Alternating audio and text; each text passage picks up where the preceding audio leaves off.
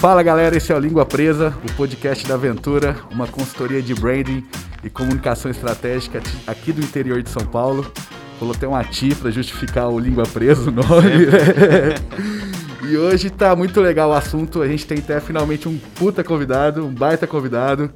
Tá aqui comigo o Eduardo Limonta, para os mais íntimos do Zé, né? E Zé, antes da gente começar, né, até de falar o tema, hoje a gente vai falar sobre franquias, né, os desafios, como está esse mercado, né? É uma coisa que muita gente pensa, ainda mais depois dessa mudança de tudo, né? Todo mundo pensa em novas formas de ter renda, né? E às vezes o pessoal pensa na franquia e não sabe muito bem, né? Eu, eu mesmo estou pensando numa e fui bater um papo aqui com o Eduardo e, e, ele, nossa, deu uma aula. E por isso que a gente quis trazer ele aqui para bater um papo com a gente. E Edu, me fala quem é você quando não tá ali metendo bola dos três na zona morta. Bom, galera, meu nome é Eduardo. Primeiro, obrigado pelo convite aí. Acho que é sempre um prazer a, a troca de ideias e um café, uma cerveja, sempre é bem-vindos. E essa troca de ideia é, é, é um enriquecimento pessoal e, e, a gente compartilhar ideias é, é sensacional. É, bom, vamos lá. Meu nome é Eduardo Limonta, cara. Eu sou um cara formado em ciência do esporte. Então, é, sou meio viciado em esporte, mas não sou bom em nada. Sei. Só pratico mesmo. E, e pelos caminhos da vida aí, a gente foi, fui saindo dessa, do ramo, da parte do esporte, mas sempre na parte de gestão. E acabei entrando no ramo de alimentos, que aí eu me, me aprofundei mais em franquias, estruturação de franquias, porque eu tenho franquia, eu tenho duas lojas da Subway, acabei entrando em vários níveis dentro da, da corporação, trabalhando em vários, várias frentes. Hoje em dia você inclusive é meio consultor para definir se pode ou não abrir uma franquia, Exato, não é isso? É, hoje aí eu comecei como gerente de loja, virei consultor de, de, de região, né? A, a, região toda aqui, cheguei da consultoria para 50 lojas, hoje a gente está com 25 lojas. Mas é uma região grande aqui, no interior de São Paulo é muito grande e acaba que e muito rico. Então Sim. acaba que, que eu acabei ficando mais para essa parte aqui de Ribeirão, de Olímpia, Barreto e tudo. E a região de, dessa região, para se abrir uma loja hoje da Subway, primeiro passa por um aval meu, né? É o, o, primeiro crivo, assim. É, ou depois, não vai subir ninguém, é, ou, vamos vai, lá. Vai, se, bora, sub, né? se subir não é garantia de nada também. Né? também. Mas, isso se, é uma coisa que a gente é, falar logo no papo. É, né? eu dou. Eu, a gente dá o aval, mas não é garantia de nada. É uma passou. Mas se eu der ou não também, aí nem sobe. É o checklist aí, é, Tem, tem, tem, isso. Até eu, acho, eu quero entrar nisso depois. O que eu acho legal também do Dudu, que também ele tem um, um, outro negócio que não é franquia. Então, Exato. Então você consegue ter essa visão, né? Dos, dos dois lados Isso da, eu da acho moeda. que é muito importante. É, né? um, há um tempo atrás, aí, há uns dois anos e meio atrás, apareceu uma oportunidade de negócio da, da Creperia Almada e foi uma. O, o Cris, que, é, que era meu sócio lá, é amigo particular também, e surgiu a oportunidade e acabei abraçando. Não tava Bora, fazendo né? nada meia-noite às seis, vamos fazer mais alguma coisa. Quem precisa dormir, né? Ah, pra quê? Bobagem. Cara, e entrando assim no mercado de franquia, eu acho que não tem como a gente não falar um pouquinho do momento, né? Que, eu, que influenciou, com certeza, deve ter muita história para contar. É, as franquias estavam com uma estimativa de crescer 8% em 2020 e, na verdade, elas tiveram uma queda, né? É, devido não sei se vocês sabem, se vocês acompanham o noticiário, tá rolando uma tal de pandemia aí, mas é. vamos ver se a gente caminha para o final.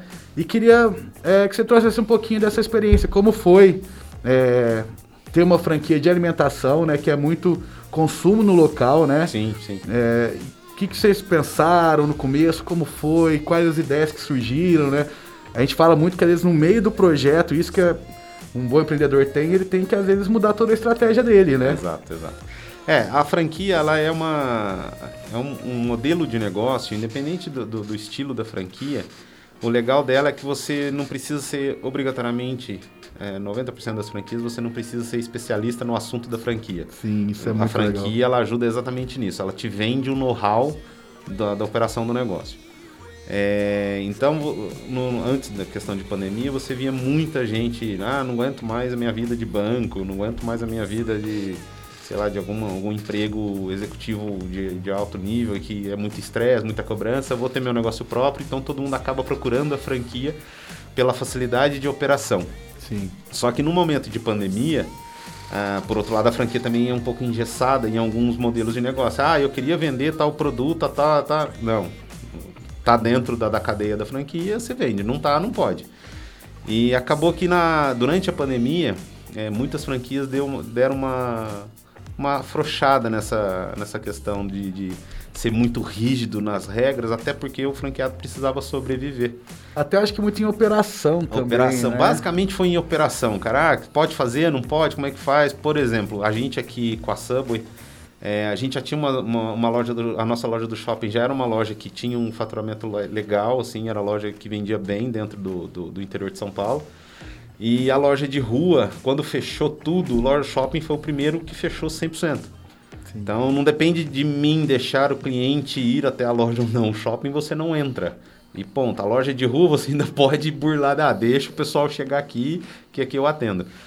E na loja de rua a gente teve que startar muito rápido. É, a gente não trabalhava nem com delivery e o drive-thru no Brasil para Subway é muito mal explorado, é muito mais exploradão. Não era explorado. Totalmente, né? Então era, é, assim, se você tinha duas mil lojas, sei lá, 50 lojas tinham drive-thru no Brasil. E foi uma coisa que eu sempre batalhei para tentar startar, principalmente aqui na loja de Franca.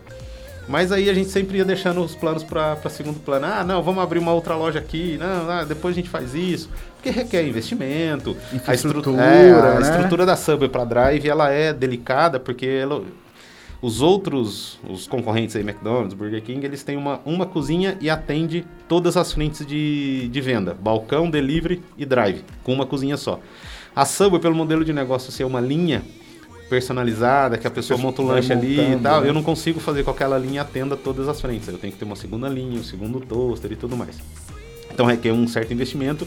E para você investir, você tem que ter uma, uma garantia ali. Não garantia, mas você tem que acreditar uma que aquilo segurança. lá vai dar retorno.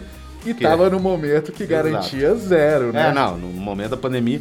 Quando startou a pandemia, a gente não tinha delivery e não tinha esse drive. Em dois dias a gente startou os dois. Olha, da noite legal. pro dia, porque não podia receber no salão, como é que a gente ia ficar sem faturar? Não podia. 10, 10 funcionários numa loja, 15 funcionários na outra.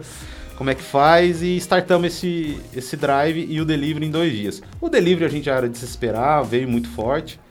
O delivery ele é um canal de venda que ele agrega, só que se você depender só dele, ele é muito caro. É. Estrutura em comissões de aplicativo, essas coisas, acaba que você acaba pagando. O cliente paga mais caro no final e também o restaurante, a margem aperta muito. Ah, aí quando a gente startou o Drive, cara, foi uma surpresa assim. Eu já acreditava no negócio, mas até eu fiquei surpreendido nesse sentido, porque deu uma alavancada de venda surreal. Só que isso com o aval da franquia. Quando foi para vamos startar, entramos em contato com os pessoais, os superiores da franquia, ó, queremos fazer assim, assim, assim, pode ir por esse lado, não pode, não tem arte aprovada, podemos aprovar a arte, como é que... Aí acabou que a gente teve um suporte bem legal deles e Eles também foram rápidos assim na resposta. Foram porque eles também viram uma oportunidade de teste. Sim. Vamos testar. Agora, na pandemia, é hora de testar, porque não... não... Temos alguém que tem essa ousadia, que vamos, acredita, é, vamos, vamos validar fazer, isso, Exatamente, né? vamos validar. Porque se der certo, lógico que não vai ser para 100% das lojas que vai funcionar o Drive, mas a maioria das lojas... Eu sou um cara que, hoje, se eu for abrir outras lojas da Subway, eu não abro se não tiver drive, drive. Porque deu um resultado muito legal. A gente começou, e foi assim, batendo cabeça, né?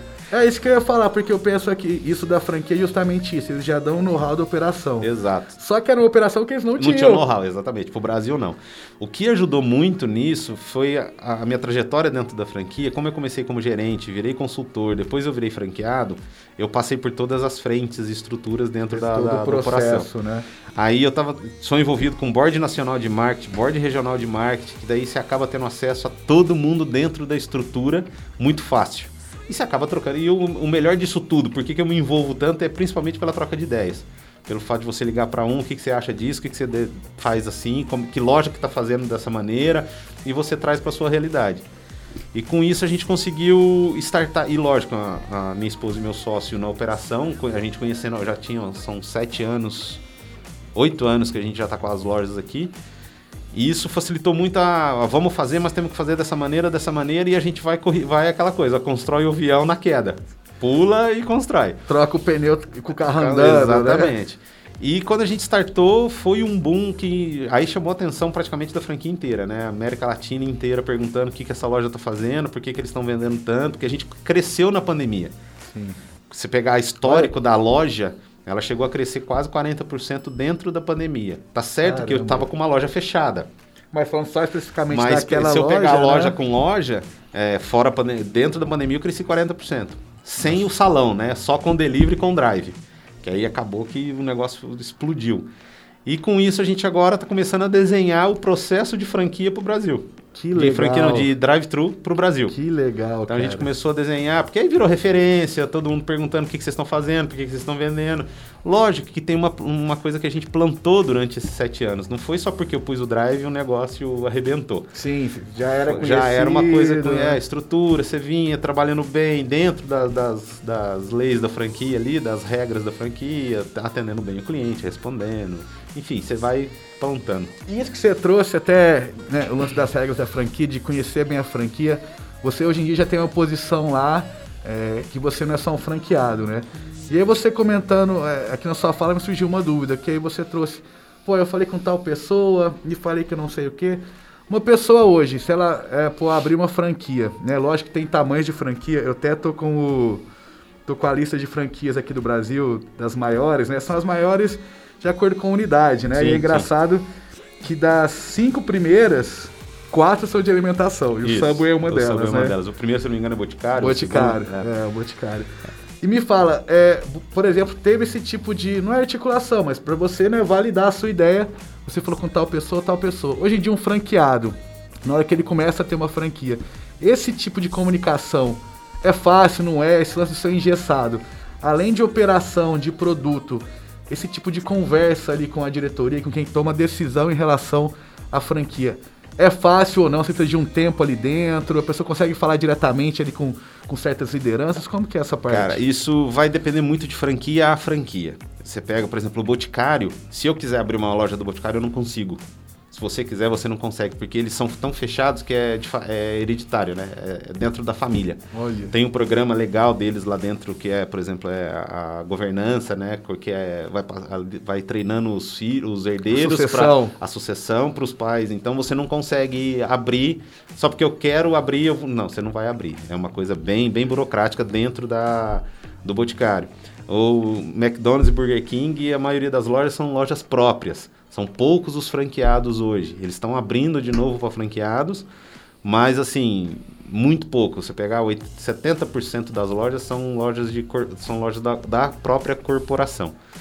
É, a Subway, por eu ter um muito tempo, eu tô mais de 15 anos envolvido com Subway, desde quando eu comecei como gerente até hoje, você acaba que vai conhecendo muita gente, você participa de reuniões e convenções e sempre ativo, porque uma coisa é, as pessoas às vezes têm a intenção, acham que vou abrir uma franquia, pronto, aposentei, não preciso trabalhar, vai Exato. cair meu dinheirinho todo, Isso é um investimento, né? Cê- às vezes o cara é funcionário ele vai virar empreendedor, É, né? exatamente. E empreendedor tem que ter isso, né? Exatamente. movimentação. E a, a diferença, cara, da franquia para você abrir um negócio próprio é só a questão do modelo de negócio já vir pronto. Você não precisa desenvolver fornecedor, desenvolver agência de marketing, produto.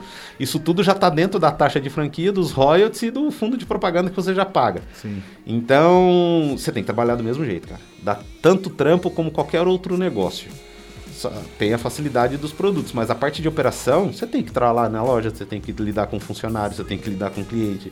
Simplesmente eu abrir e deixar na mão de qualquer um lá, não vai. não vai pra frente. É, é como um outro negócio mesmo, Exatamente. né? Então, só que a Subway, ela é muito aberta nesse sentido, de você ter acesso às pessoas muito fácil.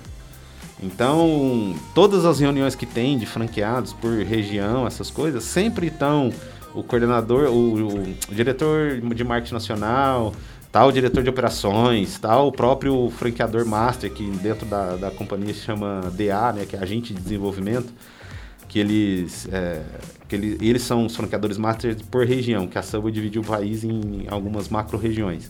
Então são sete regiões dentro do, dentro do Brasil e essa- cada região é um franqueador master que, que comanda isso aí, né? Ele é terceirizado da Subway.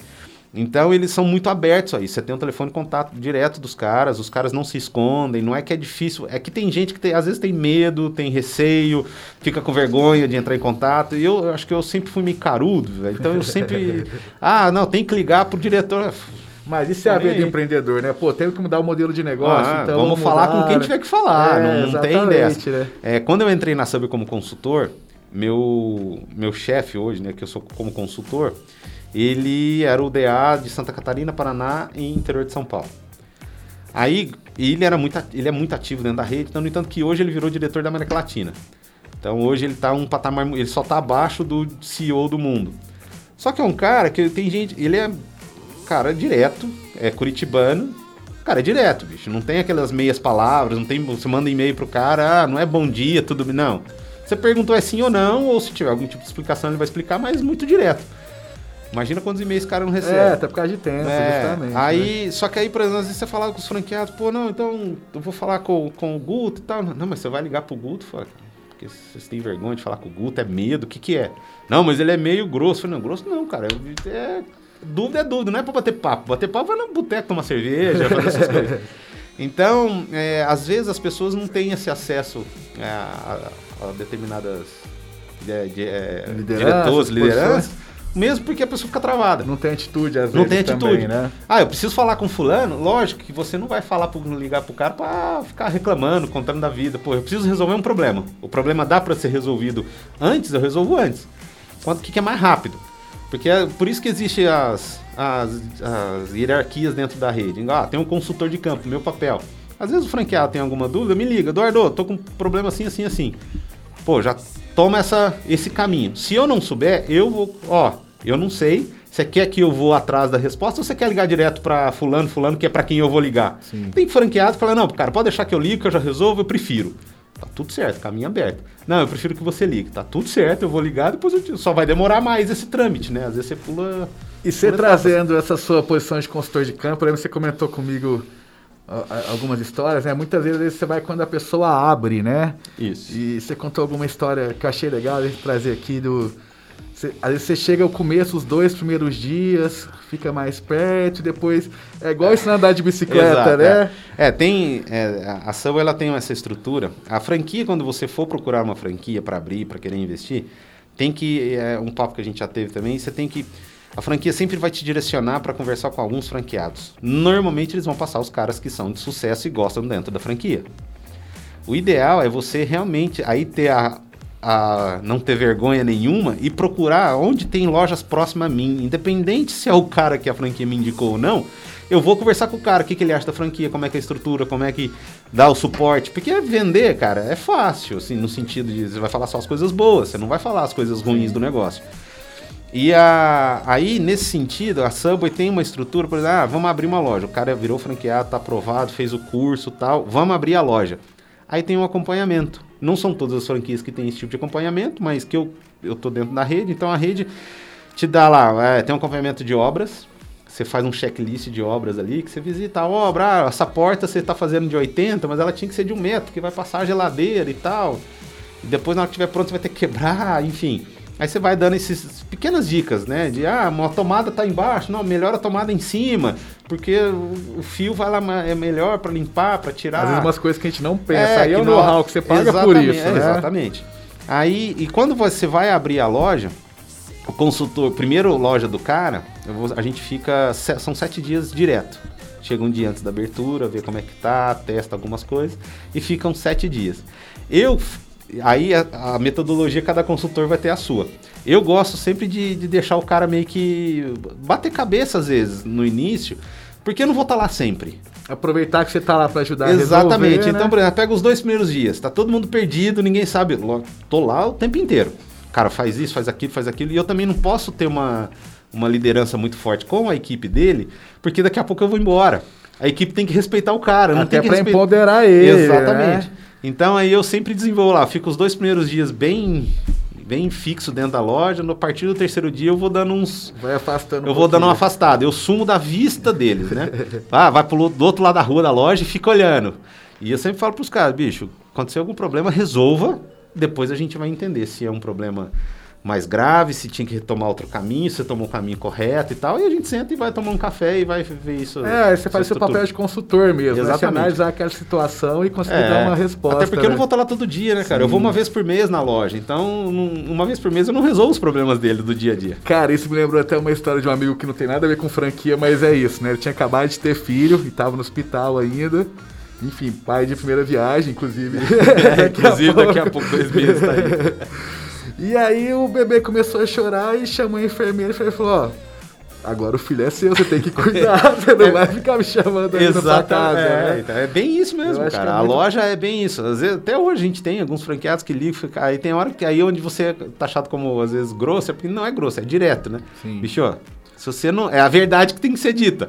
Não dá pra ficar passando a mão. Ah, não, eu tô com um problema, não funciona, cara. Mas aí é você que tem que resolver. Você tem um negócio agora, né? É, é justo, porque não, é igual o, o, qualquer. Igual a enfermeira falar, não vai estar ali o tempo inteiro, cara. Ela vai, uma hora ela vai embora. Você tem que se virar. O filho é teu pro resto da vida. A empresa ainda não precisa ser pro resto da vida, mas enquanto for sua, você tem que resolver, né? Cara, então... agora até para agregar um pouquinho mais de valor, dar mais um pouquinho de valor aqui nessa conversa, é, eu acho que trazer algumas dicas. Por exemplo, hoje em dia, como você avalia? Pô, quero abrir uma franquia. Eu sei que são várias questões, tá? Mas um geralzinho, assim, alguns, alguns KPIs, alguns indicadores que você utiliza para saber, ó, ali é legal abrir essa franquia ou não, o que, que você costuma olhar, é, o que, que a gente pode trazer para o público que pode ajudar eles a pensar mais sobre isso? Cara, é, primeiro quando for para escolher franquia, tem que, tem que, aí tem que ir bem a fundo mesmo. No sentido de, tem.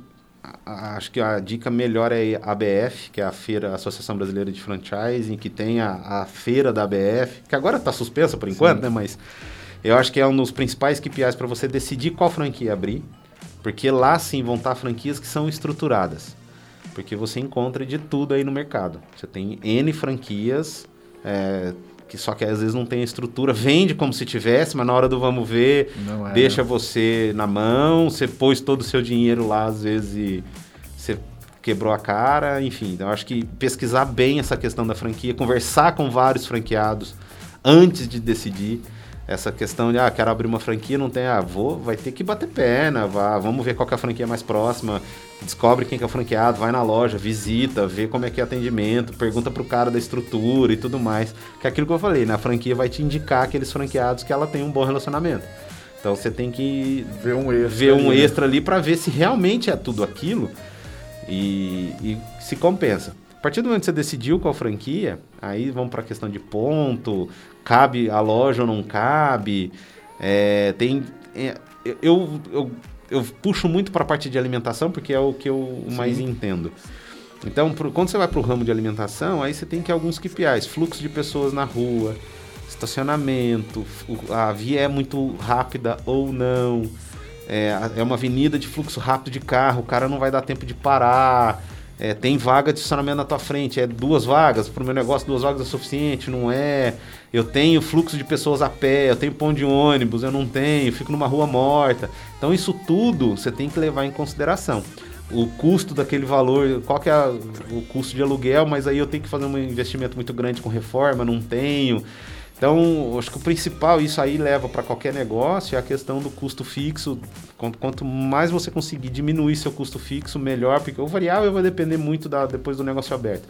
Mas o fixo, se você já conseguir com ele Como baixo... o próprio nome diz, é fixo. É fixo. então, então o aluguel, é, aluguel, uma, a energia, é, tem gente que põe como variável, tem gente que põe como fixo, mas quantos funcionários eu vou precisar, quantos que eu não vou... É, e, cara, independente do negócio, é, tem que dedicar, tem que é. cair para dentro, tem que entender. Ah, quero colocar um gerente no futuro. Eu acho de total valia, porque só assim você consegue crescer. Escalar, só né? que, é, só que antes de você colocar o gerente, você tem que entender do teu negócio. Não adianta nada você pôr um cara lá para fazer o teu serviço sem você saber cobrar. Então, hoje eu tenho gerente na loja, eu tô na loja no, no, praticamente todo dia, não todas as horas.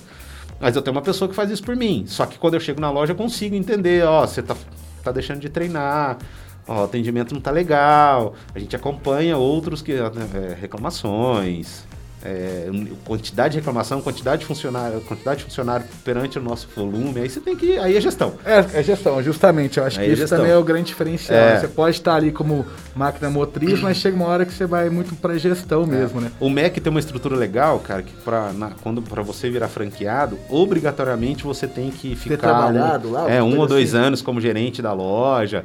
O, o Outback, por exemplo ele é uma franquia, mas é uma franquia não no modelo. É que tem vários modelos de franquia, né? Mas a franquia do, do, do Outback é você não entra com dinheiro 100%, você é um sócio dos caras, você é o sócio operador deles. Olha. É uma porcentagem, se eu não me engano, são 10%, só que você é o gerente do negócio. Você é o gerente, você é funcionário da, da empresa, você vai ter lá teu salário e vai ter 10% do, da lucratividade daquele negócio. Justamente tem muito modelo hoje em dia Tem de muito, franquia, modelo né? de, é, tem muito modelo de franquia. Eu tava vendo, tem franquia hoje em dia de 5 mil reais que você trabalha Sim. de casa no computador ali através de serviço. É, hoje né? tem franquia até de, de, de, de delivery, né? É, total. E eu vejo assim, até uma coisa também, até pra ter essa gana, eu acho que às vezes até na hora que a pessoa for pensar, vou escolher uma franquia, eu acho que a ajuda é, você gosta de fazer aquilo, você tem Exatamente. interesse, porque você vai ter que estar lá, Você né? vai ter que estar lá. Você não vai largar ali e vai, vai tudo florescer, né? Exatamente. E pra fechar, assim, só pra trazer também essa experiência sua de ter um negócio sem ser franquia, assim, uma vantagem, uma desvantagem de uma, vantagem e uma desvantagem. Não desvantagens, mas desafios, Desafio, né? É, tem uma situação assim, a, aquilo que eu- no início a franquia você tem a, a facilidade do know-how do, do negócio, da operação, do, da, da agência de marketing, da propaganda. Você não precisa desenvolver produto, você precisa é operar o negócio. Então, a partir do momento que você pega lá, você vai operar. Tem que fazer o negócio girar dentro das diretrizes, concordando ou não, mas eu vejo uma vantagem nisso, porque você, você fica focado só na operação. Quando eu entrei com a creperia, cara, foi uma vantagem eu ter vindo de, de, de sub, de estrutura, porque eu tenho processos. Dentro da franquia existe N processos, que às vezes você não implica dentro de um negócio que você abre do zero. Você aprende batendo, batendo É, muita cabeça, né? Exatamente. Então eu trouxe essas partes de processos. Ah, tem que pesar, tem que fazer isso, tem que, é, aquela quantidade é correta, enfim. Eu trouxe isso para dentro da, da creperia hoje. O desafio da creperia é que você tem que falar, desenvolver a, A parte de a marketing, parte de marketing, você tem que né? conversar com a agência. Ah, você conversa, mas o que, que vai ser a promoção de hoje? Ah, não, coloca essa aqui. Né? E a franquia solta uma promoção baseada em dados. Ela vai vir com uma equipe, ó, não, vamos soltar essa promoção porque os clientes estão pedindo mais, ou por conta disso aqui ó, é mais Sazonalidade. lucrativa, a sazonalidade, aquela coisa, que aí você tem lá é, indulgência, você tem preços, tem valor e tudo mais. E quando você traz isso para o seu negócio, que você não tem nenhum suporte, mas que você tem uma agência com você, Mas é mais mas o o- feeling do Exatamente, negócio, é o né? feeling do negócio. Às vezes o pessoal da agência liga, ó, e aí, o que, que nós vamos fazer hoje? Quer manter isso? Quer trocar? Que... Aí você começa a trocar. Só que é um tempo que você gasta para fazer aquilo. Você tem mais liberdade, porém você tem mais trabalho. Sim. É bem nesse sentido. E essa questão de fazer o que você. A vontade de você ter o seu negócio, você faz o que eu quero, né? Ah, hoje, final de semana, eu não quero abrir. Liberdade, Não, né? não E, quero não- e abrir. normalmente é o contrário, você abre É, até mais, é, né? exatamente. É que, por exemplo, na Subway, eu tenho, por contrato, eu preciso ficar aberto 7 dias por semana, 12 horas por dia, que dá 84 horas semanais. Se eu ficar aberto 14 horas de segunda a sábado e no domingo querer abrir um pouco mais tarde, eu tenho essa liberdade. Vai fechar as 84 horas semanais? Tá tudo certo. Entendi. É uma Aí quantidade é uma quantidade. semana. Só que eu não posso simplesmente falar assim, ó, agora, não, segunda-feira, vou fazer uma viagem. Não, eu não quero abrir. Ah, veio a pandemia. Não, eu quero ficar fechado. Se não tiver por decreto, aquelas coisas todas, por vontade própria, Não você tem. não, não pode. Então, por exemplo, a Subway hoje eu fecho duas, dois dias no ano. O Caramba. resto, faça chuva, faça sol, a não ser que tenha um decreto municipal, ou você tá dentro de uma galeria, que a galeria feche todo domingo e tudo mais. Dentro do shopping você tem que seguir muitas regras do Exato, shopping, exato, né? dentro das regras do shopping. Então, lá eu não posso abrir mais cedo nem fechar mais tarde. Lá é das 10 às 10 e ponto. Então, que dá as 84 horas semanais que a Subway, que a Subway pede. E esse lance de abrir uma franquia dentro de shopping, assim? É o mal necessário, cara. É. É, o mal necessário. então isso é mal Porque necessário. é o mal necessário, porque, por exemplo, o nosso shopping, é, como clientes, todo mundo fala, o shopping é uma bosta, o shopping é ruim, que não sei o que. Cara, é um dos melhores shoppings que tem na região. É, De fluxo de pessoas, para lojista que faz um bom trabalho, é um shopping muito forte, porque é um shopping pequeno, a, a região muito carente, vem tudo para Franca e tudo mais. Só que além das regras da franquia, eu ainda tenho que seguir as regras do shopping. Que aí eh, são algumas coisas que, por exemplo, ah, queimou uma lâmpada do meu, me- do meu logo. Acabou de queimar. Ah, mas não dá cinco minutos, vem o cara do shopping tirar foto pra te mandar uma notificação. Eu falei, pô, cara, mas acabou de queimar, eu não posso trocar agora. Vocês não me deixam trocar agora. Ah, vai trocar, o cara tem que ter. é, só falta o cara falar que tem que ter custo de rapel pro cara subir, sabe? Então, isso que é o mal necessário do shopping que eu falo. Pra nós aqui, é de extrema importância estar no shopping. Ele traz público, né? Traz, traz público. Eu São tenho perfis diferentes, mas traz bastante. Eu tenho um primo que tem uma franquia lá no shopping também, né? Uhum. A choperia dele, ele fala pra mim, falou, cara, eu não sei ter choperia, por isso que eu fiz no shopping. É, porque aí já traz o público pra mim. Exatamente, sei, é, ele só opera. Um é, ele só opera, Exato. exatamente. Então o shopping, ele é um, lógico que o shopping tem que ter fluxo pra, pra valer a pena. Tem vários shoppings na região que, eu tenho, por exemplo, como eu dou consultoria em São Carlos, em Araraquara, os shoppings tiveram uma decisão lá de começar a cobrar o estacionamento. Caiu 60% do movimento dos caras. Daí já não começa a ficar ver, porque o shopping é caro. O que está mudando um pouco dessa pandemia, o que, que é? O shopping era caro porque ele te garantia fluxo. Ó, eu tenho X mil pessoas por dia, então eu custo caro. Só que agora com a pandemia, eles perderam esse ágio deles. Não dá para garantir que eles vão ter fluxo.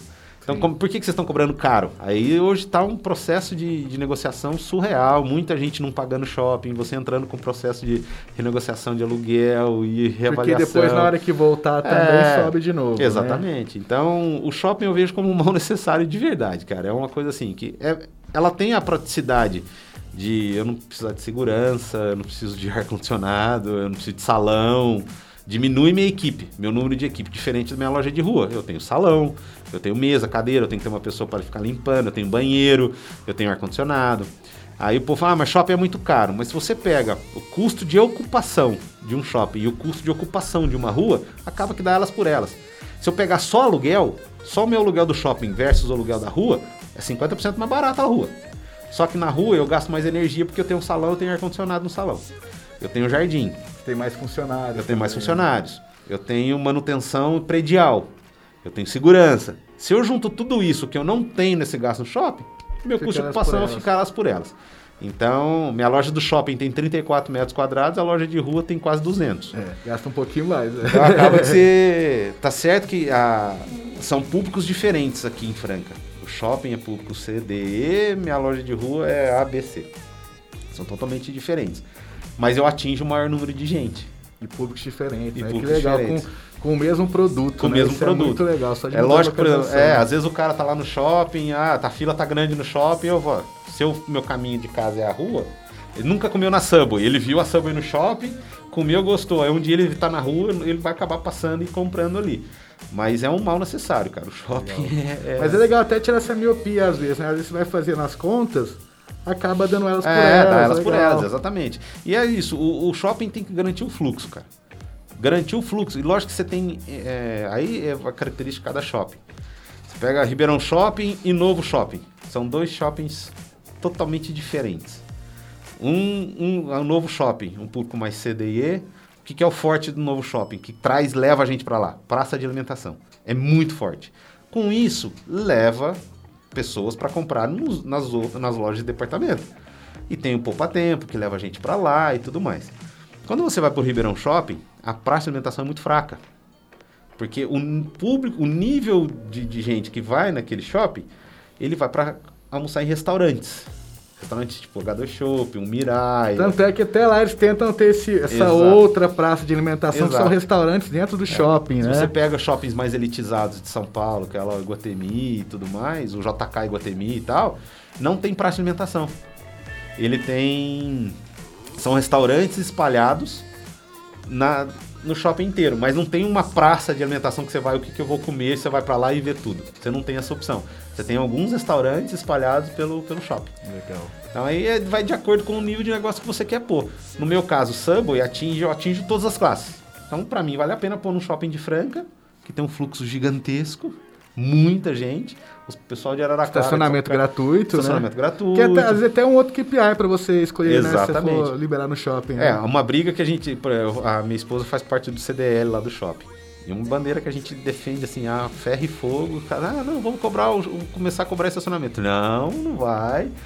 E fica brigando, a gente tá conseguindo segurar. Não sei até quando a gente, não só nós, né? Tem outros lojistas também que defendem isso. Não sei até quando, mas é uma é, coisa... Até às vezes vindo de pandemia, eles querem aumentar a receita, é, é complicado. E é uma né? receita, cara, quando você pega números de estacionamento, que eu tive acesso lá, até eu quero ser dono do estacionamento do shopping, que é surreal. Vamos abrir uma franquia de estacionamento Não, é aí surreal, de shopping. É surreal. Se o, shopping é, é tão forte isso aí, pra você ter uma ideia, em Araraquara, os caras, na época, que quando me falaram, eu não sei quanto que é hoje, não tá atualizado esses números, mas na época o dono do estacionamento pagava, pagava para o shopping coisa de 800 mil por mês. Caramba! É muito. Era coisa assim. Então. É, tem muito carro, né? O brasileiro tem É. muito esse lance com o carro, né? Você põe 5 reais a hora, 4 reais a hora, 12 horas aberto. Imagina um fluxo final de ano.